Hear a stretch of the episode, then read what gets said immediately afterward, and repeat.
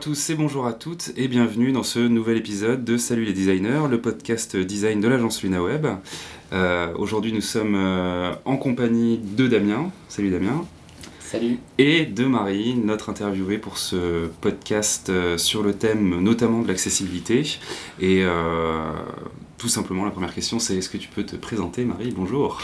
Bonjour, euh, bien moi c'est Marie, euh, je suis consultante en accessibilité numérique euh, pour Access 42, qui est une société coopérative spécialisée en accessibilité numérique basée à Paris.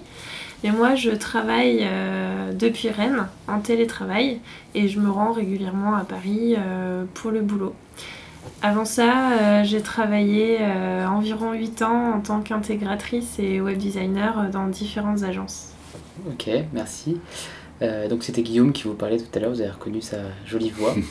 Euh, Marie, est-ce que tu peux euh, nous dire ce qui t'a amené à devenir aujourd'hui justement consultante en accessibilité? Euh, alors c'est Access 42 qui m'a contacté au printemps dernier parce qu'ils ont appris que je cherchais du boulot et ils connaissaient bien mon blog. Quand j'ai appris, enfin ils m'ont dit qu'ils citaient un de mes articles dans une de leurs formations, euh, ça m'a vachement impressionnée parce que pour moi euh, Access 42 c'est un peu euh, une des références en France en matière d'accessibilité.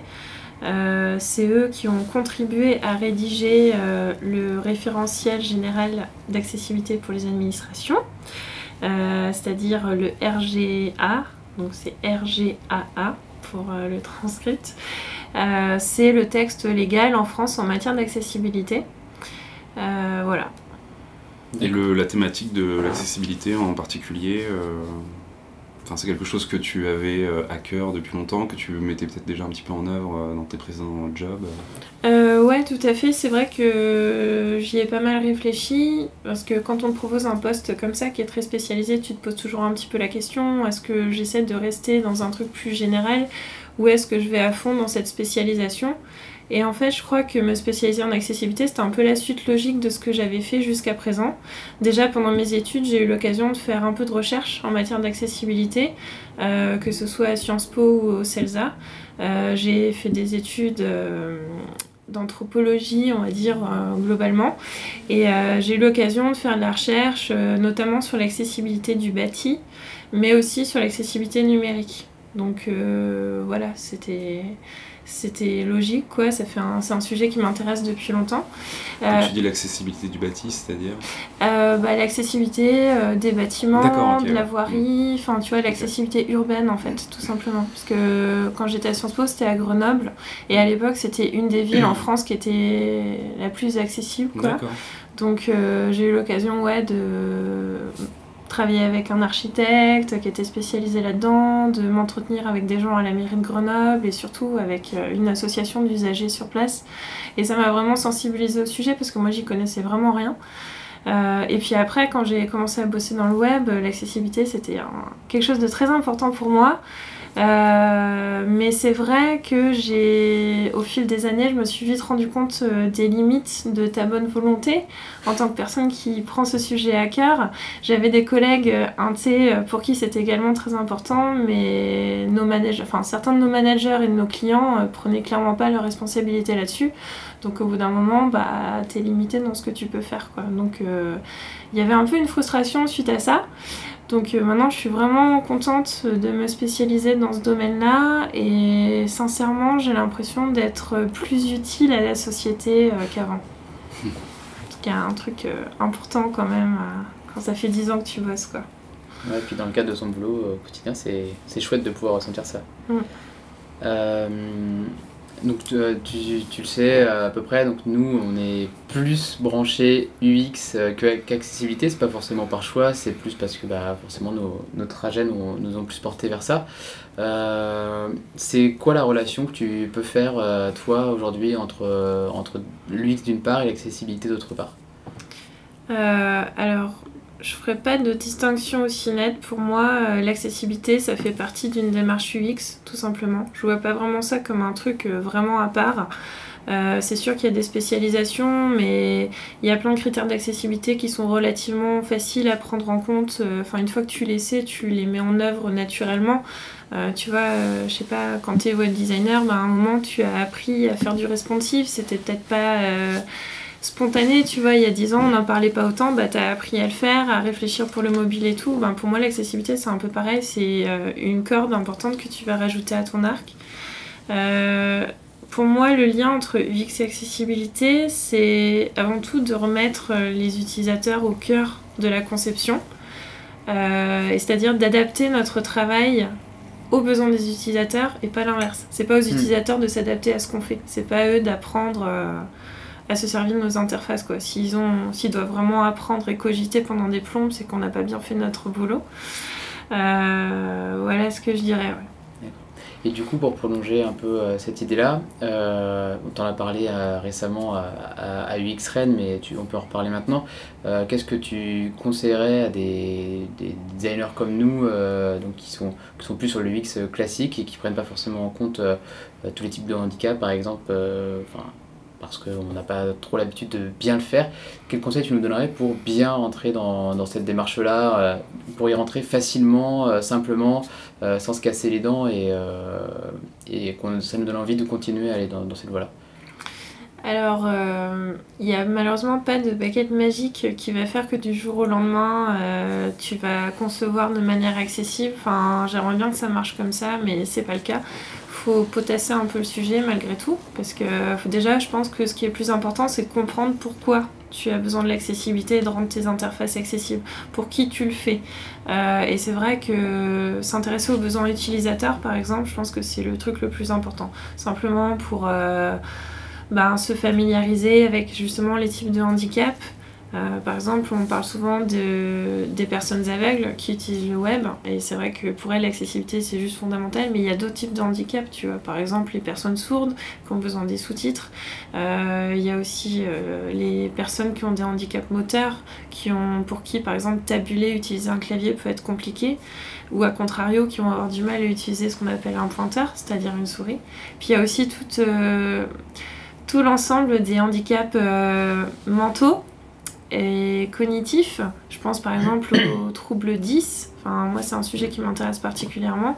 Donc, bref, il y a vraiment une variété de besoins utilisateurs euh, importante et ça vaut le coup de se pencher là-dessus, euh, de lire des interviews de personnes handicapées, euh, de comprendre avec quelle technologie d'assistance ils utilisent le web. Quoi.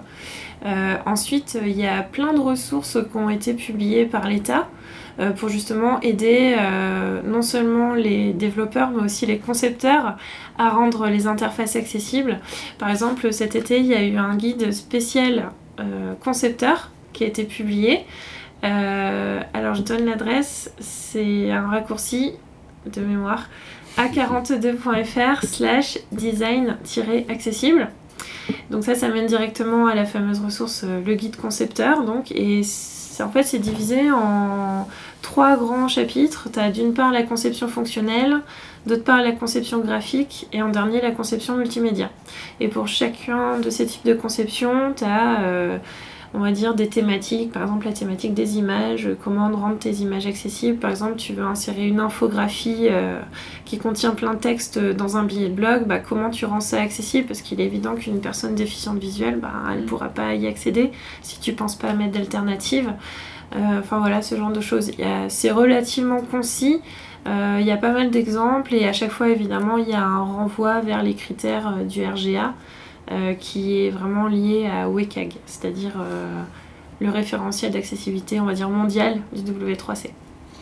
Je pense que ce qui est important en plus de, de savoir ou de se rendre compte, c'est que euh, euh, ben, c'est quelque chose. Enfin, les, personnes en situation de handicap sont beaucoup plus nombreuses qu'on peut le, croire ou qu'on peut bien le, vouloir. Enfin, euh, ne serait-ce que sur des choses comme les gens qui sont daltoniens, par exemple, qui c'est quand même un handicap qui est très commun, assez répandu.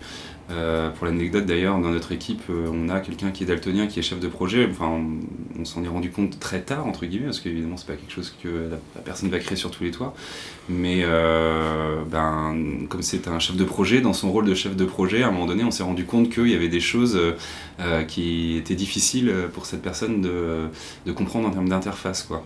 Et c'est vrai qu'il y a comme ça des petites mini-révélations dans ton quotidien où tu te dis, mince, en fait, ben, j'ai un collègue typiquement qui est dans cette situation où euh, là, le site que je suis en train de faire n'est pas accessible pour lui. Quoi. Donc euh, on a tendance à se dire que euh, peut-être, enfin, contredis-moi si je me trompe, mais il y a une espèce de truc un petit peu à la marge. Alors certes, peut-être que ça l'est, mais en même temps, ça l'est pas tant que ça en termes quand même de volume de personnes à même de consulter Internet. Quoi. Ouais, alors c'est vrai que puisque tu parles de chiffres, c'est vrai que c'est un argument, je pense, euh, quand tu veux convaincre quelqu'un euh, Mm. qui pourrait te dire, c'est un truc qu'on entend souvent, hein, genre euh, non, non, mais nous, notre cible, c'est pas les handicapés, on s'en fout. Enfin, c'est des trucs très violents que t'entends et qui sont devenus presque anodins. Mais en fait, comme je le disais vendredi pendant la conférence, on estime, enfin l'INSEE estime à environ 12 millions les personnes handicapées en France. Euh, mais si tu inclus en plus les personnes qui ont des euh, incapacités au quotidien, mais qui ne sont pas reconnues officiellement comme handicapées, et si tu inclus aussi les personnes qui sont en situation de handicap temporaire, donc par exemple si tu t'es cassé le genou ou le coude, bah ça grimpe vite et ça fait environ 23 millions de personnes quoi. Donc je sais pas, 23 millions de personnes, euh, sachant qu'on est 66 millions en France, bon bah ça fait pas loin d'un tiers. Mm, mm. Donc euh, ça commence à faire pas mal de personnes. Et puis surtout, euh, il y a environ 80% des handicaps qui ne se voient pas. Euh, alors le truc, c'est qui est un peu vicieux, c'est que au quotidien, tu vois, même sur une place de parking et tout, le handicap est toujours signalisé par un picto d'une personne en fauteuil. Et c'est vrai que du coup, mentalement, on a un peu tendance à associer le handicap à ça. Mm. Euh, mais dans le contexte de la voirie ou du bâti, c'est totalement pertinent parce que effectivement, quand tu es en fauteuil, euh, ça peut être une véritable galère quoi, Mhm. s'il n'y a pas des rampes d'accès ou des trottoirs qui sont abaissés, etc.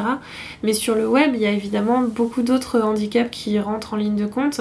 Et je pense que l'exemple que tu citais avec ton collègue euh, est intéressant parce qu'effectivement, euh, des fois, on s'en rend pas compte en fait. Et comme il y a beaucoup de discrimination à l'égard des personnes handicapées, elles ont tendance à pas le, le dire ou à vouloir le faire reconnaître parce qu'elles veulent pas être considérées comme euh, l'handicapé de service quoi. Mm. Et, euh, et c'est vrai que globalement, enfin, l'accessibilité numérique, ça nous renvoie aussi à nos propres biais, je dirais, au quotidien. Euh, ça nous interroge sur la... Moi, je trouve que ça interroge sur la notion de citoyenneté, en fait. Euh, parce qu'en fait, je me dis, ok, je m'intéresse au handicap dans, le- dans le cadre de mon boulot, dans le cadre du web, mais je pense qu'il y a des dimensions que je ne perçois même pas, quoi, à cette question du handicap. Donc... euh, Personnellement, c'est un sujet qui m'intéresse beaucoup et ce qui m'aide à mieux faire mon boulot, si tu veux, et à me former, euh, c'est de lire par exemple des interviews de personnes handicapées, enfin discuter avec elles. J'ai la chance de travailler avec Sylvie Duchâteau, qui est aveugle, et c'est sûr bah, qu'au quotidien, pour le coup, euh, euh, je, la sollicite beaucoup, tu vois, pour euh, tester par exemple des composants, etc. Parce qu'elle maîtrise bien mieux les outils, enfin son lecteur d'écran que moi, par exemple. Et des fois, euh, même moi en étant formée, il y a des choses à côté desquelles je peux passer parce qu'il y a des subtilités, etc. Ou alors, en fonction du code, je me dis, ah mais c'est bon, ça a l'air accessible. Et en fait, pas du tout, parce qu'il y a une micro, un micro-détail qui manquait dans une balise. Parce qu'elle est utilisatrice de quotidien. Voilà, c'est ça. Et en plus, elle a des habitudes de navigation euh, qui sont très différentes de celles qu'on peut avoir, euh, vous et moi, par exemple. euh, un- une utilisatrice aveugle qui, utilise, qui connaît bien son lecteur d'écran va utiliser beaucoup de raccourcis, par exemple pour naviguer dans une page web, pas de manière linéaire comme nous, en scrollant, mais par exemple de lien en lien, ou alors de titre en titre. Donc euh, si jamais ta page n'est pas bien balisée, par exemple si tu n'as pas utilisé des listes là où il fallait, ou si tu n'utilises pas de titre, enfin tu vois, des choses comme ça, bah, pour elle ça peut être une véritable galère de se représenter intellectuellement la structure de la page. Enfin c'est vraiment euh, une, euh, une perception vraiment différente quoi. Et après là je te dis, idéalement j'aimerais bien qu'il y ait plus de retours utilisateurs on va dire. Euh, d'autres handicaps. Tu vois, tout à l'heure, je parlais des troubles 10. ça m'intéresserait d'avoir plus de retours utilisateurs des conférences ou des articles ou je sais pas, de personnes concernées par les handicaps cognitifs de ce type-là parce qu'il y en a énormément, c'est beaucoup moins documenté et pour le coup il n'y a même pas de, vraiment de technologie d'assistance qui existe pour euh, pallier tout ça euh, parce que ça diffère trop d'une personne à l'autre quoi. Mhm. Si je me trompe pas, il me semble qu'à Blend cette année il y avait euh, une conférence d'une personne autiste ou en tout cas ayant parlant de cette catégorie de personnes et travaillant dans le web donc on peut retrouver ces vidéos euh, sur le, site euh, euh, de, la conférence. Donc des choses comme ça, effectivement, des personnes à s'exprimer, je pense qu'elles sont encore assez rares, mais elles existent, donc il ne faut mm. pas hésiter à aller. Ouais, c'était la conférence de Sylvain Briand. Je crois que ça s'appelait Le handicap invisible. Mm. Et c'est vraiment que tu en parles parce que j'ai écrit là-dessus ce matin euh, dans mon compte rendu de Blend. Euh, et ouais, c'était vraiment intéressant. Ouais, parce que justement, c'était un autre point de vue euh, quand on entend moins. Genre, tu vois, par exemple, Sylvie, elle a déjà donné beaucoup de conférences. Mm-hmm. Et pour peu que tu aies un pied dans le microcosme, Paris Web, tout ça, bon, bah, tu as des chances de l'avoir déjà entendu parler ou l'avoir déjà vu faire des démos. Mais c'est vrai que y a, on a besoin de plus de diversité, je pense, euh, des orateurs et des oratrices euh, qui interviennent sur scène. Euh, mais c'est difficile en fait mm. pour les personnes handicapées parce qu'elles sont, elles ont l'habitude d'être invisibilisées de toute façon. Et quand elles ont des handicaps lourds, par exemple des polyhandicaps, c'est-à-dire différents handicaps, euh, par exemple, tu imagines bien que, je sais pas, une personne euh, qui est un handicap moteur euh, lourd, par exemple au niveau du haut de son corps, on imagine bien que monter sur scène, être sur scène, ça peut être vachement difficile. déjà, pour toi ou moi, c'est déjà une épreuve de monter sur scène. Alors imagine si en plus t'as ça, quoi. Il y a ce manque de représentation qui fait que ça paraît extraordinaire et ça devrait pas l'être. Mm. Et un autre sujet, je pense, c'est aussi euh, la diversité des équipes de conception en fait. J'avais cité euh, Montero, Mike Montero euh, vendredi, et dans son petit livre rouge Design Ethics, il dit si vous voulez savoir comment les femmes utilisent votre produit, embauchez des femmes dans votre équipe. Bah, le design accessible, pour moi, c'est pareil. Quoi. Idéalement, il faudrait des équipes de conception plus diversifiées à ce niveau-là aussi. Quoi. Hmm. Alors, euh, ben, justement, euh, dans ta journée de travail, dans ton quotidien, euh, c'est quoi un petit peu tes zones d'intervention? À quel moment tu interviens sur les projets? Quelles sont les expertises que tu mets en œuvre?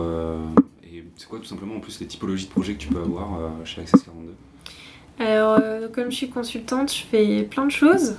Euh, il y a une partie de mon travail, c'est de faire de l'audit, c'est-à-dire euh, estimer le niveau d'accessibilité euh, d'un site web, par exemple, ou le niveau d'accessibilité de maquettes graphiques. Avant même que le développement commence, bah, j'interviens pour dire... Bah, les maquettes, tu vois, checker les niveaux de contraste, enfin voilà, ce genre de choses. Euh, donc ça, ça prend un certain temps parce que j'ai besoin, enfin pour le moment, moi j'ai pas 15 ans d'expérience comme certains de mes collègues. Euh, des fois ils font ça en un jour et demi, moi j'ai besoin d'un peu plus de temps. Et après il y a la rédaction du rapport et après il y a encore un temps de restitution auprès des clients et de leurs équipes. Donc ça, on va dire, c'est une partie de mon travail. Euh, je suis en train aussi de préparer une formation design accessible. D'ailleurs, je donne la première fin novembre et je suis ultra stressée. Euh, donc ça, je pense que ça va être très intéressant aussi de commencer à donner des formations. C'est un truc que j'ai jamais fait euh, et euh, j'en attends beaucoup parce que je pense que je veux autant apprendre que les gens qui seront là, quoi. Donc je me doute qu'au début, ce sera pas parfait, mais à mon avis, c'est vraiment un truc pour m'améliorer de manière continue et tout. Donc ça va être super intéressant. Sinon, je fais beaucoup de veille justement pour me former, mais aussi pour partager. Je commence à écrire des articles de blog euh, sur le sujet du design accessible. Euh, et je donne des conférences. Donc ça aussi, ça prend un certain temps à préparer, mine de rien. voilà, en gros. Ah oui, et puis l'autre aspect, c'est que je suis aussi la designer d'Access 42. C'est-à-dire qu'en interne, je m'occupe de tous nos supports de communication, euh, nos sites web, etc. Euh, par contre, nous, on ne produit pas de design ni de code pour nos clients. On est vraiment plus en mode accompagnement, audit hmm. et formation. Mais nous, on ne crée pas des sites à part les nôtres. Et comment, tu, comment vous faites justement pour avoir un suivi euh, Est-ce que vous avez un suivi par rapport à vos audits et à la manière dont ça va être transformé après pour être plus accessible ou pas forcément? Enfin, est-ce qu'on vous sollicite pour faire une sorte de second audit après avoir fait, euh, mis en œuvre les recommandations? Euh, alors, a priori, oui. En général, ça fait partie de nos, de nos prestations. Après, il y a différents types d'audits, tu vois. Euh, il y a des audits vraiment de certification d'accessibilité, donc euh, où vraiment là c'est quand les parce que les sites publics de l'État ont mmh. l'obligation légale depuis 2005 d'être accessibles. Donc ça, euh, quand justement il y a un organisme public qui veut, si tu veux, officialiser son accessibilité, parce qu'ils y sont obligés par la loi, euh, là c'est un audit vraiment très approfondi, quoi, où il y a plusieurs phases d'aller-retour et tout. Mm. Mais après, on fait aussi des audits, on va dire, d'accompagnement, donc ils sont plus en amont, même pour des clients euh, privés. Et dans ce cas-là, oui, il y a au moins euh, une deuxième repasse bah, pour vérifier euh, ce qui a été fait, quoi. donc en général, ça concerne plutôt le travail des développeurs. sachant que, comme je disais tout à l'heure, il y a des audits de maquettes graphiques qui, eux, interviennent bien plus en amont et qui, à mon avis, sont assez nécessaires. Parce que si tu n'y as pas pensé ou tu n'as pas fait gaffe sur tes livrables et que imagine tu confies tes maquettes à des prestats et qu'ensuite bah, du coup tes erreurs d'accessibilité enfin ça va faire boule de neige. Et plus t'attends pour auditer plus ça va coûter cher. Soit toi soit ton client. Mm, mm, parce que en mm. gros euh, si un jour ton client dit tiens est-ce que mon site est accessible? et qu'il commande un audit et qu'on lui dit bah en fait non vous avez 20% de de conformité et qu'il faut défaire des briques, bah là, ça va vraiment coûter cher de refaire. Quoi. Mm-hmm. Donc plus tôt tu prends le problème de l'accessibilité euh, en compte, euh, enfin plus tu prends compte, en compte cette problématique tôt, mieux c'est. Mm-hmm. Voilà. Donc justement, si toi tu voulais euh, nous partager à nous quelque chose, est-ce que tu aurais une seule méthode ou un seul outil vraiment à, à nous, nous suggérer? Genre, si tu veux quoi euh, Commencer à prendre en compte l'access Ouais, pour travailler, ouais, voilà ça, pour, euh, pour travailler un peu plus l'accessibilité sur euh, ce qu'on peut faire au quotidien. Bah... Soit en tant que designer ou comme pour nos collègues front-end. Ah ouais, alors là, je dirais c'est encore autre chose parce que pour le coup, il y a déjà beaucoup de ressources pour ce qui touche l'intégration et le développement, notamment JavaScript avec les composants riches. pour ce qui est de l'UX et du design, euh, je te conseille, tout à l'heure j'ai parlé du guide pour les concepteurs, mhm. donc je te dirais juste euh, choisis une thématique, par exemple sur ton prochain projet ou ton projet en cours, je sais pas, imagine tu es en train de concevoir des formulaires, bah voilà, tu te dis bah tiens je vais commencer à regarder ce qui se fait niveau accessibilité des formulaires, qu'est-ce qu'il faut faire, etc. Tu auras juste une fiche à lire dans ce guide et je pense que ça va déjà te donner mhm. euh, déjà des trucs concrets à faire parce que l'exemple que je donnais euh, vendredi qui est assez parlant, c'est juste euh, quand tu as un certain format de données qui est attendu dans un champ, par exemple un champ de type date, ben, dans l'étiquette du champ, en général le label, tu indiques déjà quel est le format attendu. Tu vois, c'est une petite habitude à prendre, mais mm-hmm. et dans un message d'erreur, tu donnes un exemple de saisie réelle. Ça, c'est pour permettre euh, aux personnes justement qui ont un handicap mental et qui ont vraiment du mal à comprendre ce qu'on attend d'elles d'être guidées et de corriger leur erreur. Tu vois, c'est des petites choses comme ça. Donc je pense, ouais, euh, prendre le problème par euh, problématique par problématique. Mm. Parce que si tu te dis, euh, mais c'est bien, hein, moi aussi, hein, j'ai tendance à être tout feu, tout flamme, mais tu risques de te décourager si tu te dis, bon, allez, le prochain projet, je veux qu'il soit parfaitement accessible. bah, je veux dire, c'est un objectif noble, mais pas très réaliste. Vaut mieux se dire petit, à petit à petit et euh, essayer de former autour de toi aussi, tu vois, quand tu apprends un truc, euh, enfin j'imagine que vous chez LunaWeb vous faites, je sais pas, peut-être des petites réus ou, ou même au quotidien vous partagez des ressources et tout, mhm. bah, juste expliquer pourquoi vous avez fait certains choix, euh, enfin tu vois, plus tu vas faire et plus ça va rentrer dans tes habitudes quoi. Mais vraiment ouais, le guide du concepteur, je pense que vraiment pour des UX, il n'y a pas mieux, en tout cas pour le moment. Je pense que c'est euh, important aussi de préciser que du coup, euh, la démarche euh, une démarche de design accessible, elle est évidemment pluridisciplinaire. là, nous, on est deux designers euh, à te parler, mais derrière, évidemment, enfin, euh, il y a toute la partie intégration, développement front-end qui va être aussi impacté par, euh, par ça.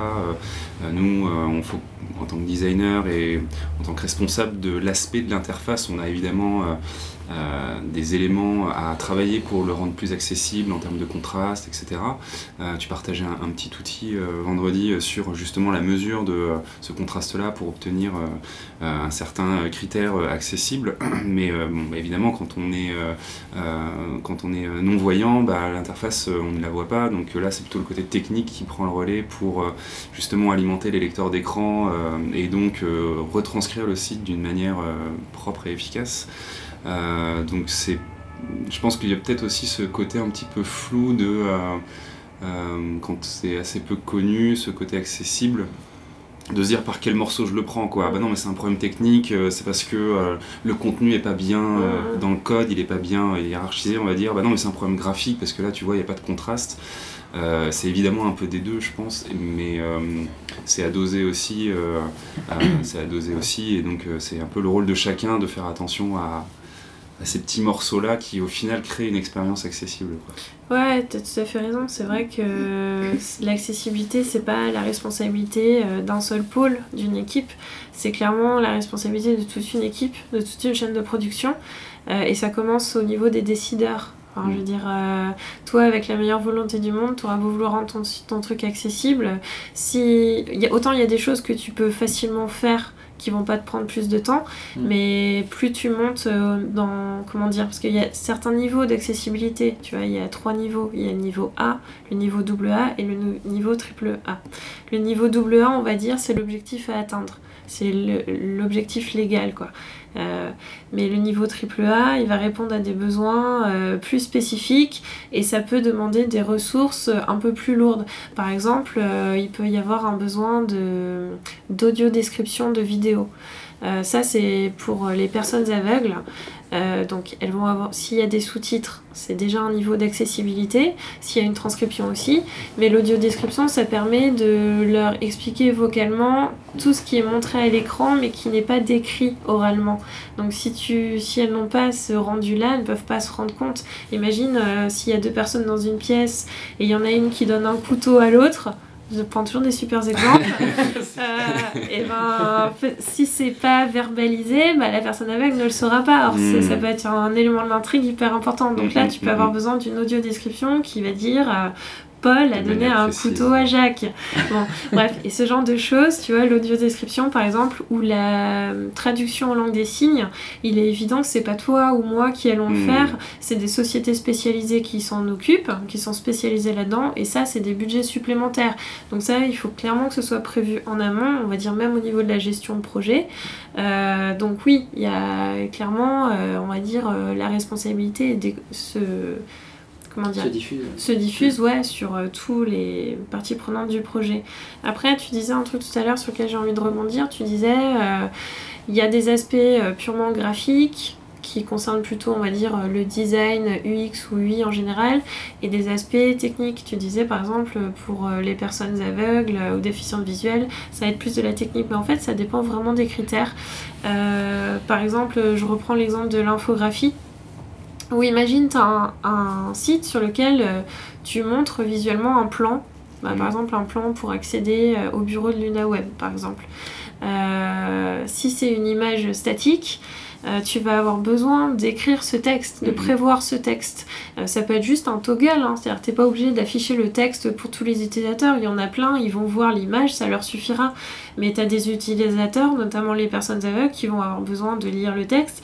Et donc dans ce cas-là, il faut juste que le texte soit présent dans ton code HTML dans ta page. Ça, c'est ton travail de concepteur de le prévoir, de te dire, bah là, il y aura un bouton toggle, il va avoir cette tête-là, il y aura cet intitulé-là, etc. Enfin, je veux dire, ça, c'est pas aux intégrateurs, mmh. euh, ni de prévoir l'intitulé, ni machin. Tu vois ce que je veux dire? Donc en fait, effectivement, c'est un travail d'équipe, c'est-à-dire que toi tu dois prévoir ces choses-là. Je veux dire, même les intitulés ou les textes, a priori, c'est pas un intégrateur de Mhm. décrire l'image, tu vois. C'est plus un travail de conception. Alors c'est peut-être la conception éditoriale, mais ça reste quand même en amont, on va dire, du travail technique. Donc c'est pour ça, il y a, il y a quand même. euh, Mais encore une fois, euh, le guide dont je te parlais là, vraiment. Allez lire une fiche, n'importe laquelle au hasard, et tu verras, c'est vraiment exhaustif en fait, de tous les trucs qu'il faut que tu prennes en amont dans la conception. Euh, et après, évidemment, il y a des choses qui devront être euh, gérées par les intés et les devs. Par exemple, euh, dans une page web, c'est bien de mettre ce qu'on appelle des liens d'évitement. Par exemple, c'est des petits liens que tu mets tout en haut de ta page qui permettent d'accéder directement au contenu. Bon bah ça, tu les prévois sur tes maquettes, euh, fonctionnelles ou graphiques, mais après effectivement il faut que ce soit implémenté correctement euh, côté inté et dev. Mm. Mais ça, après, chacun ses responsabilités, quoi. Après, toi, évidemment, tu vas, j'imagine, enfin, je sais pas si tu as l'occasion de faire ça sur chaque projet, dans ce que vous développez, vous, sans doute, mais il faudra après vérifier que, euh, je sais pas, euh, tes codes exa, bah, c'est bon, c'était bon code exa, qu'il n'y a pas eu une petite pétouille au niveau de l'inté, enfin, Mm. tu vois, des choses comme ça. euh, un peu en mode inspecteur des travaux finis malgré tout. quoi. Enfin, c'est inévitable. Une recette, quoi, quelque part. Ouais, mais, voilà, euh, une recette, ouais, ouais. Mm. Du coup, toi, ton job aujourd'hui, c'est de faire en sorte qu'il y ait un maximum de, enfin, de sites bien conçus, euh, accessibles au, au plus grand nombre, etc. Et euh, du coup, euh, mettons que ce, ce- ce plan, euh, ce plan arrive un petit peu, enfin, de- devienne un succès finalement, que tu arrives à, à faire ce pourquoi tu, tu es payé, ce pourquoi tu travailles. Ce serait quoi demain le, le, le vrai design accessible selon toi? Enfin, Comment est-ce que cela pourrait évoluer si aujourd'hui déjà on serait capable d'avoir des agences ou des, enfin, des concepteurs de sites qui arrivent à faire des sites accessibles? Comment est-ce qu'on pourrait aller plus loin si on arrivait déjà à emmagasiner euh, les, euh, les, les critères que vous, vous, essayez de- d'apporter Euh, alors, je suis pas sûre de bien comprendre la formulation de la question. Parce que, bon, déjà, un internet 100% accessible, euh, je sais pas où il faut signer, mais il faut signer tout de suite. Euh, alors, moi, j'avais plus compris la question initiale que tu m'avais envoyée par mail, par euh, en fait, quel est euh, l'état de l'art de l'accessibilité, en fait, quels sont les développements techniques en matière d'accessibilité qui vont venir, tu vois. Mm. Je peux plus te dire ça. Euh, je peux pas trop te dire quelles vont être les futures prérogatives des designers qui font de l'accessibilité, s'ils ont déjà tout bien fait. Enfin, Mm. c'est trop de l'utopie. Mais en tout cas, en termes de développement technique, de ce qui se fait pour euh, rendre le web, enfin Internet, de plus en plus accessible, on parle pas mal euh, d'intelligence artificielle. Euh, par exemple, tout ce qui est synthèse vocale et reconnaissance faciale. Mm. Euh, donc ça, c'est un point qui est en train d'être, avec la mobilité, les interfaces tactiles, qui est, très, qui est complètement d'actualité. Après, c'est vrai que moi, à titre personnel, j'ai des gros doutes que du jour au lendemain, l'intelligence artificielle rende tout accessible. Genre, par exemple, euh, tu vois, sur YouTube, il y a déjà de l'intelligence artificielle qui sert à sous-titrer automatiquement les vidéos. Mm. Euh, parce que sous-titrer des vidéos, ça, ça peut être un gros taf. hein. C'est Mm. comme euh, écrire le tra- la transcription d'un podcast. Mm. hein. Ça peut prendre des heures. Euh, donc, Ça prend des heures. voilà, on est d'accord. Donc, a priori, tu te dis, c'est chouette, YouTube a prévu ça, il y a un robot qui va écouter ce qui est dit et qui va essayer de retranscrire sous forme de sous-titres automatiques ce qui est verbalisé. Et le problème, c'est que les personnes sourdes te le diront, elles le disent d'ailleurs, qu'en fait, c'est souvent incompréhensible. Parce que déjà ça dépend de la prononciation qui est faite, de la prise de son, et dans chaque langue, en particulier dans le français, on a plein d'homonymes. Tu vois, si tu prononces euh, les poules du couvent couve, je sais pas si l'intelligence artificielle elle va réussir à bien synthétiser le truc quoi. Et souvent ça n'a aucun sens. Enfin je sais pas, moi Mm. souvent j'active les sous-titres juste par curiosité et Ouais. pour la recherche pour mon boulot. Et il y a des phrases où ça passe très très bien et il y a des moments où tu es complètement perdu dans les limbes quoi. Mm. Donc euh, je pense qu'on ne pourra pas se passer euh, complètement des humains sur ce côté-là. Euh, c'est bien qu'il y ait de la recherche dans ce lance-là, mais il faut pas qu'on utilise ça comme... Enfin, pour se dire, ouais, mais de toute façon, d'ici quelques années, les robots feront ça très bien. euh, mettons de côté le sujet de l'accessibilité pour le moment. Non, je pense vraiment qu'on a une responsabilité là-dessus et de se dire, de pas se reposer sur nos lauriers, quoi. Se dire, si, comme je disais tout à l'heure, s'il y avait une, une, baguette magique qui automatique qui rendait tout accessible, ben, le web serait déjà accessible. On voit que c'est pas le cas. Il y a plein de critères qui sont relativement simples et malgré tout, ils sont pas pris en compte, tu vois. Donc faut, faut encore beaucoup de boulot là-dessus. quoi. Tout ça, ce sont des choses qui finalement, euh, bon, ok, peuvent au final peut-être servir euh, l'accessibilité, mais qui sont pas du tout conçues pour à la base en fait.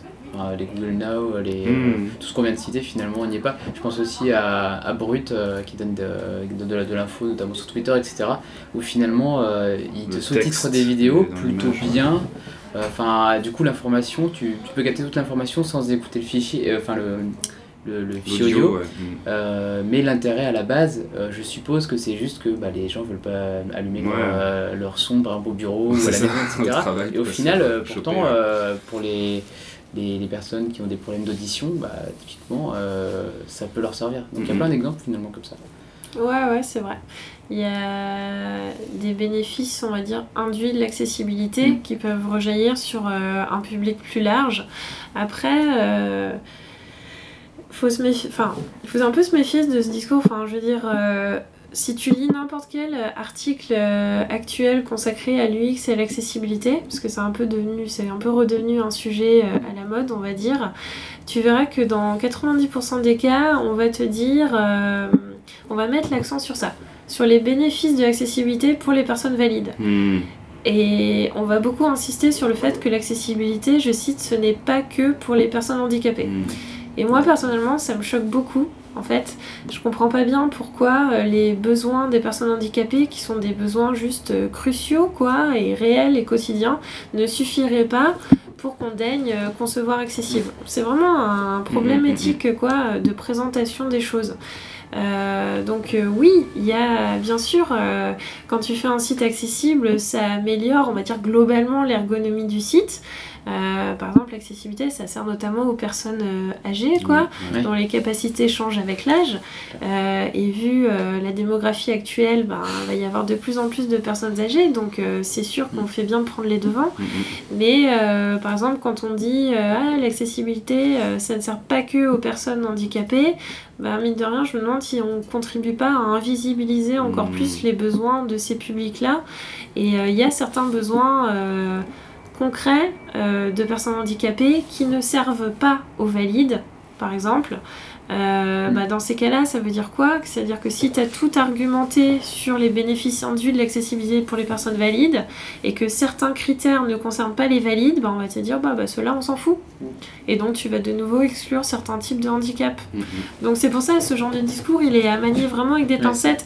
Je pense qu'en fait bien sûr, c'est bien de le citer, euh, mais je pense que ça devrait pas être le premier argument qu'on donne quand on essaie de sensibiliser les gens à, l'accessibilité. Il faut vraiment, euh, et ça je pense que les concepteurs UX peuvent bien le comprendre, revenir vraiment euh, aux besoins des utilisateurs en situation de handicap. Pour moi, c'est vraiment le truc crucial de comprendre comment ils naviguent sur le web, les difficultés qu'on leur pose quand on conçoit de manière pas accessible.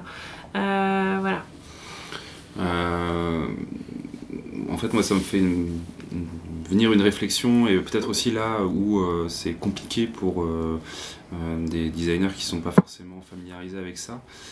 moi, le premier, c'est que l'accessibilité en tant que telle, on en perçoit vraiment les bénéfices pour les personnes en situation de handicap, ça c'est clair et net. Mais en fait, je pense que ce qui est difficile, c'est de se représenter en fait ces personnes en situation de handicap et de se représenter l'éclectisme et la diversité de ces profils.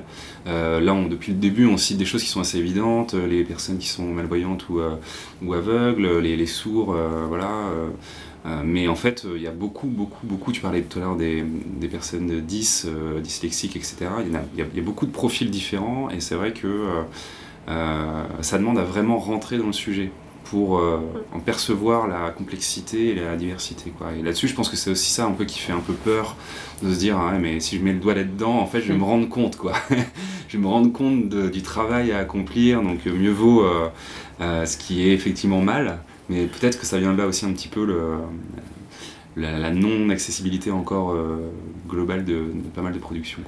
Ouais, c'est vrai. Euh, c'est vrai que quand tu commences à mettre euh, le doigt dedans, tu te rends compte de tout le monde, enfin l'univers énorme euh, à côté duquel tu es passé pendant Mm. des années.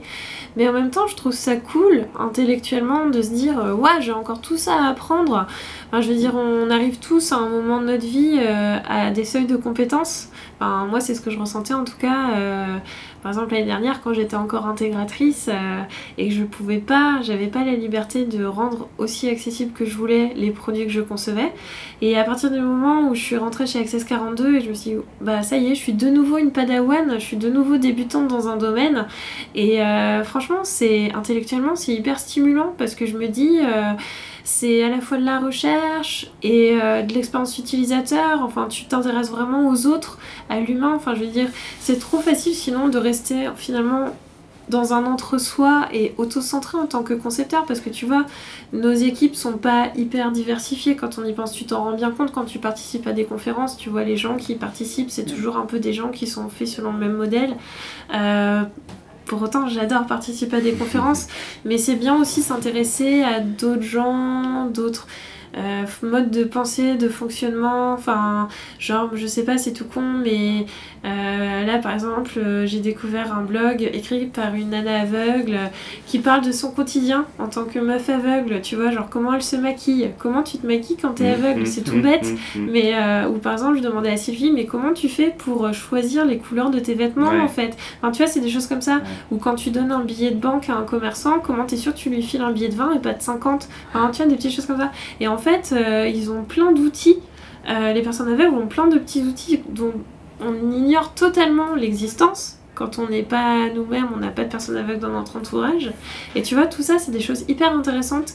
Et euh, je pense que vraiment la rencontre de ces utilisateurs-là est nécessaire. Tu vois, quand ils font des démos de technologie d'assistance ou des choses comme ça, enfin, tu vois, genre vendredi soir, euh, quand Sylvie a fait sa démonstration avec NVDA, il y a plein de gens après coup qui sont venus me voir en mode. euh, ça a été une, une révélation pour eux, quoi, parce qu'ils n'imaginaient pas du tout. Tu vois, c'est des trucs que si tu n'es pas concerné par ça, tu cherches pas un peu par Mm. toi-même, ben t'en entends jamais parler.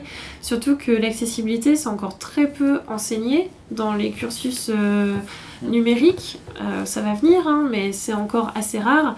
Donc forcément, ça crée des concepteurs et des conceptrices qui sont pas sensibilisés à ces, à ces questions et qui du coup, euh, ben, totalement inconsciemment, vont créer de l'inaccessibilité. Mhm.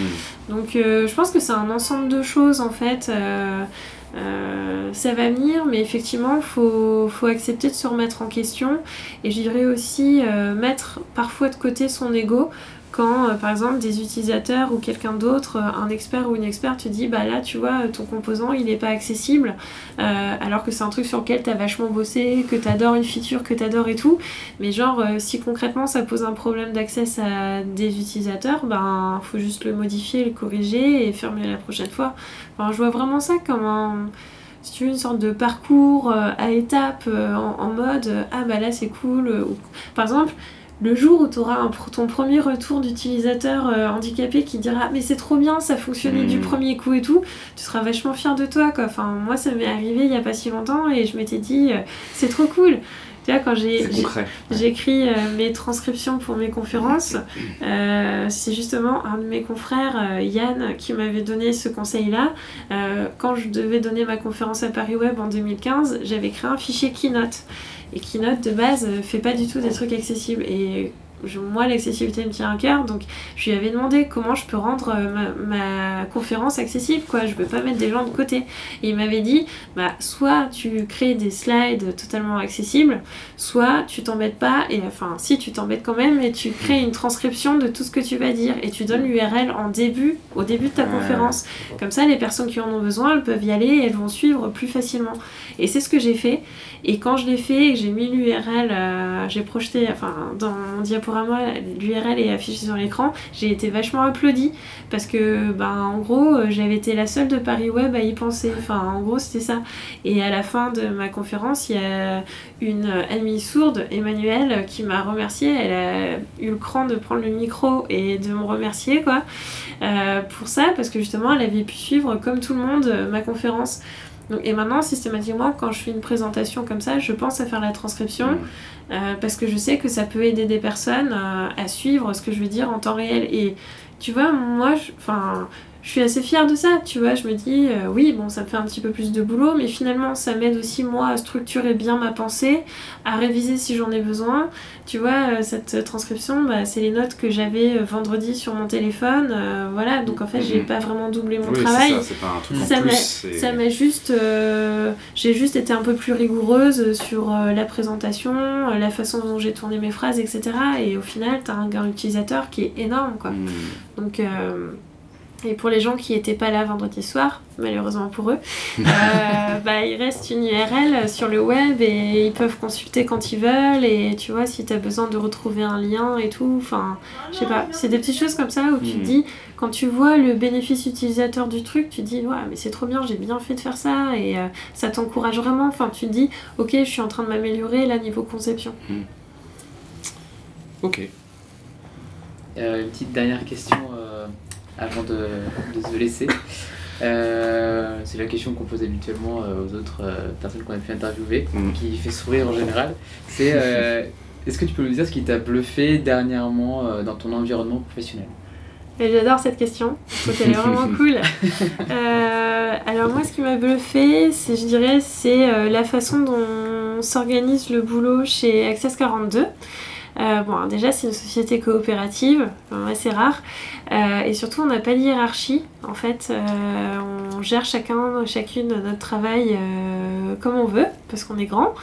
Euh, on organise notre temps notamment comme on veut.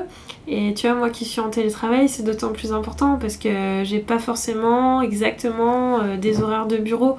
Euh, et moi, je suis vachement du matin. Ça peut m'arriver de commencer à bosser à 7h du mat si je suis inspirée et de finir à 15h si besoin, tu vois. Enfin, et j'ai pas besoin de demander la permission. Pareil, si j'ai besoin de poser des congés, je les pose juste. La seule responsabilité qu'on a, c'est de s'arranger pour déléguer et veiller à ce que le travail euh, soit fait en notre absence, quoi. Donc voilà, euh, on touche tous le même salaire.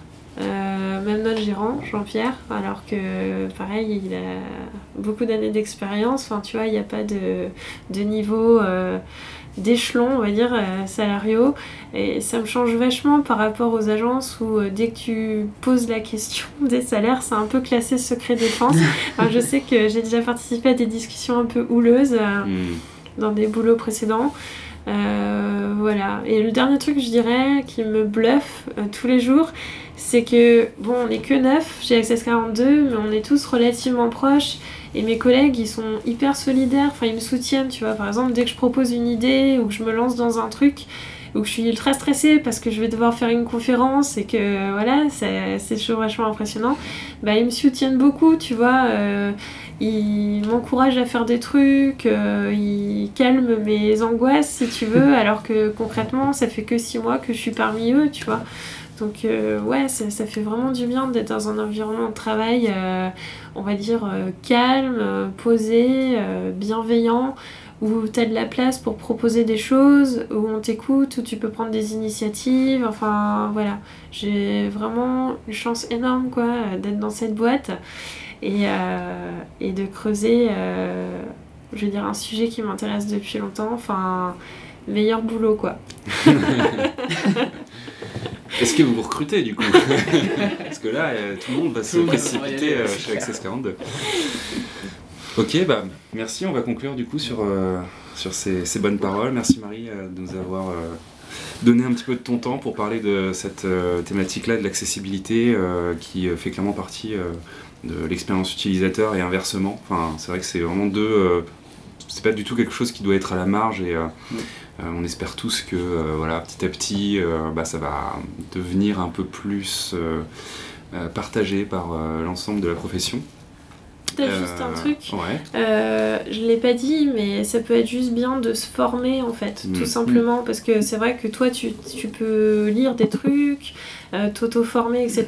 Mais rien ne vaut, je pense, une bonne formation euh, des familles, quoi, tout simplement pour être immergé pendant un ou deux jours euh, dans ces Mm. problématiques-là, voir des exemples concrets, euh, pourquoi pas des démos, etc. Enfin, je pense qu'il faut pas sous-estimer ça, quoi. Formez-vous, c'est bien. C'est noté. Effectivement, ouais. Et puis, bah, Damien et moi, on se retrouve dans un prochain numéro de Salut les designers. Exactement. Voilà, euh, sur des sujets euh, divers et variés, mais qui seront, on l'espère, tout aussi intéressants. Et il nous reste à vous dire au revoir. Au revoir. Au revoir. Au revoir, merci.